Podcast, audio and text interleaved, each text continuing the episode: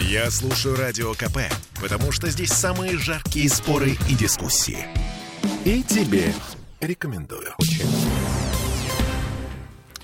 Дальше поехали. Вот сейчас будет обидно всем, но в первую очередь учителям. Компания Headhunter провела большое социологическое исследование и выяснила, что петербуржцы и москвичи считают профессию учителя одной из самых, внимание, непрестижных.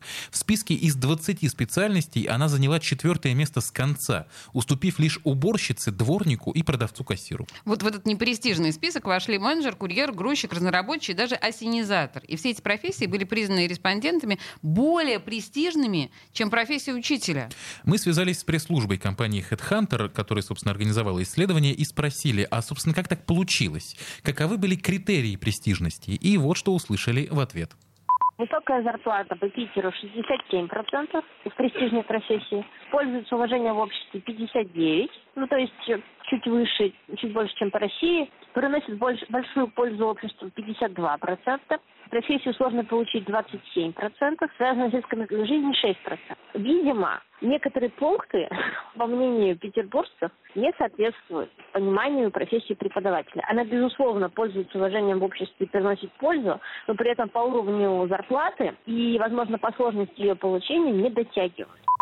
И это на самом-то деле не самое печальное. Согласно результатам все того же исследования, даже сами учителя в наше неспокойное время не считают свою профессию престижной. Не все, конечно, но, увы, многие. Еще раз послушаем пресс-службу компании Headhunter. Точно, да, считают ее престижной 20%.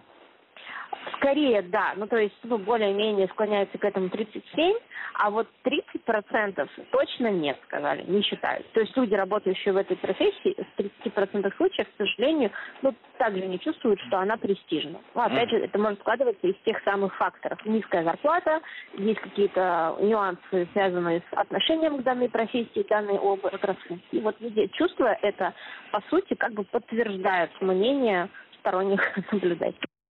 И это отметим при том, что спрос на учителей в Петербурге всего за год вырос на 136%. Только в сентябре в нашем городе было открыто более 900 вакансий. Наиболее востребованы на рынке труда преподаватели различных языков, математики, педагогии дошкольного образования и информатики. Вместе со спросом, кстати, выросла и средняя зарплата, но не намного, с 37,5 тысяч до 40 тысяч рублей.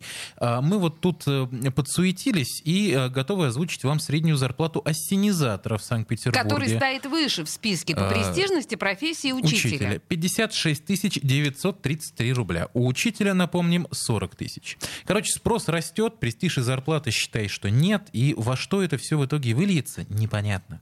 Радует, пожалуй, только то, что далеко не все петербургские преподаватели предаются унынию. Послушаем мнение на этот счет лауреат премии «Учитель года» 2015 года, э, преподавателя истории Олега Котренко. Я считаю, что никакого падения престижа не произошло, абсолютно наоборот. Э, Тому показатель э, то, что с каждым годом молодые специалисты идут в школу работать, Э, пусть, может быть, и в достаточном, на самом деле, количестве. Поэтому нет, вопрос этот как бы не настолько остро сейчас стоит, как я это вижу. Другое дело, что на самом деле просто новое поколение, не привыкшее, ну, так скажем, с другой формацией, с другим менталитетом и отношением к работе.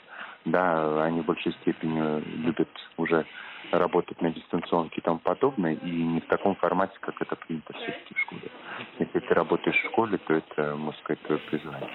Ну, видимо, поэтому учитель истории Олег Котренко и стал учителем года, видимо, из-за такого оптимистического взгляда на ситуацию. Ладно, прощаемся. До завтра. Темы дня.